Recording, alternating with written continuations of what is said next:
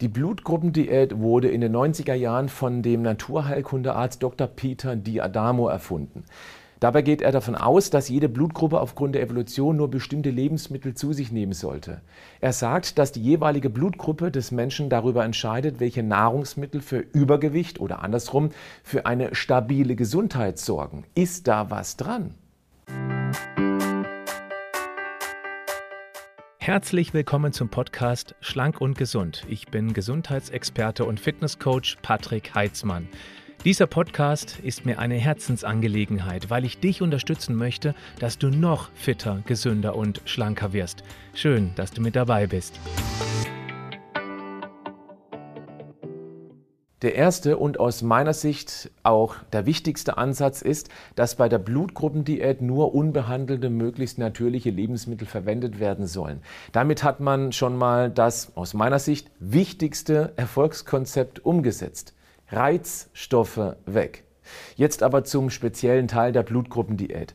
Laut des Arztes sind in unserem Blut verschiedene Antikörper vorhanden, die mit bestimmten Eiweißen in den Lebensmitteln reagieren, die in praktisch jedem Lebensmittel auch vorkommen.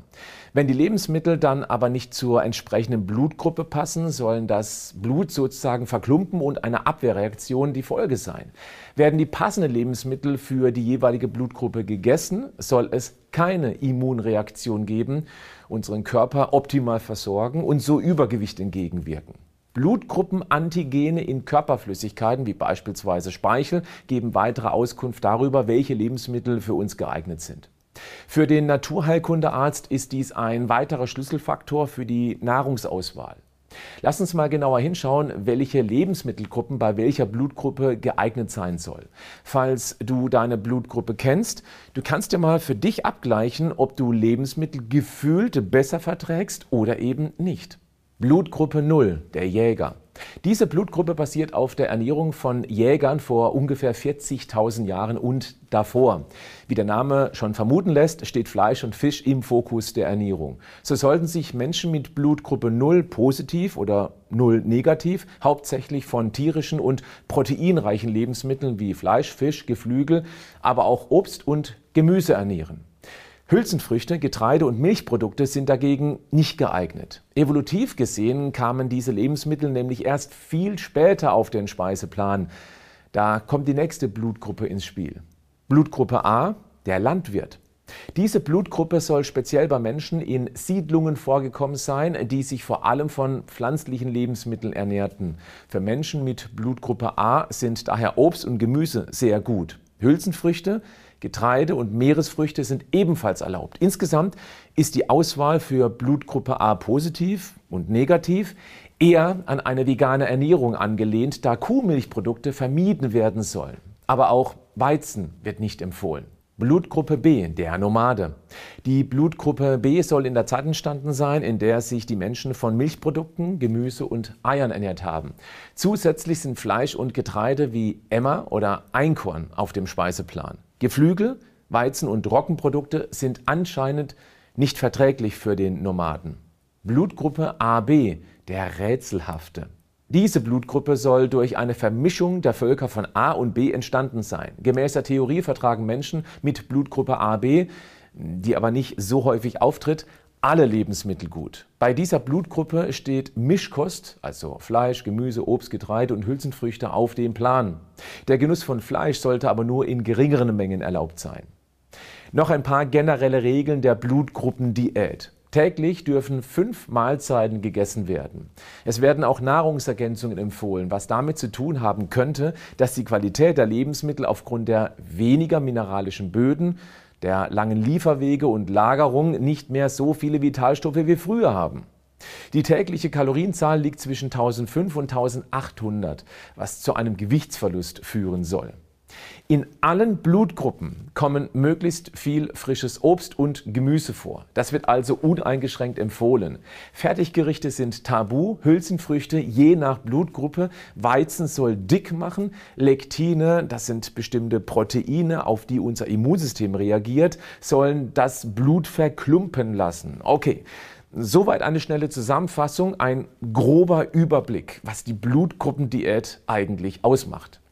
Funktioniert sie jetzt? Ist da was dran? Meine persönliche Meinung, wer heilt, hat recht. Ich weiß von einigen, die mit dieser Diät gute Erfolge erzielt haben, aber sie eben auch typisch für Diäten, nie lange durchgezogen haben.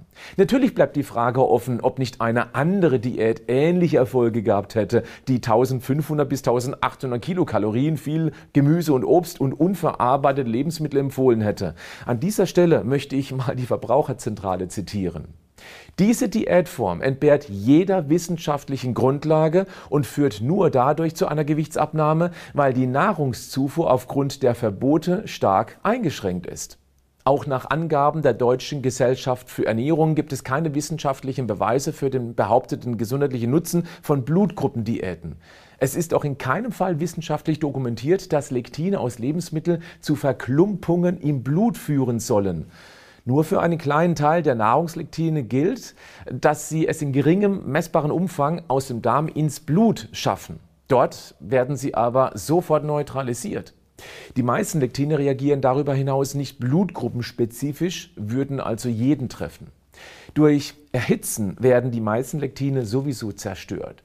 Sie finden sich in zahlreichen pflanzlichen Lebensmitteln, vor allem in Kartoffeln und Hülsenfrüchten wie Bohnen oder Linsen, die nur gekocht gegessen werden sollten.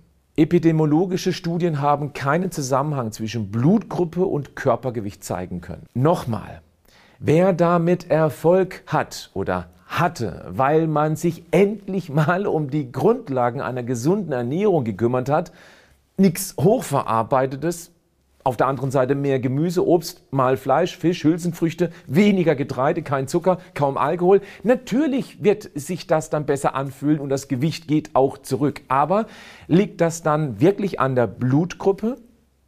Wem diese Orientierung und die klaren, engen Regeln helfen, soll das gerne testen. Ich gehe da mit meinem Online-Coaching leichter als du denkst, ganz anders ran, wie du mittlerweile sicher schon weißt. Wenn nicht, klick mal auf den Link in den Show Notes. Ich lade dich dort mal zu einem kostenlosen Online-Seminar ein, das dir erklärt, warum es besser sein könnte, wenn du das Thema mal auf eine ganz andere, diätfreie Art anpackst. Bleib gesund, aber mach auch was dafür.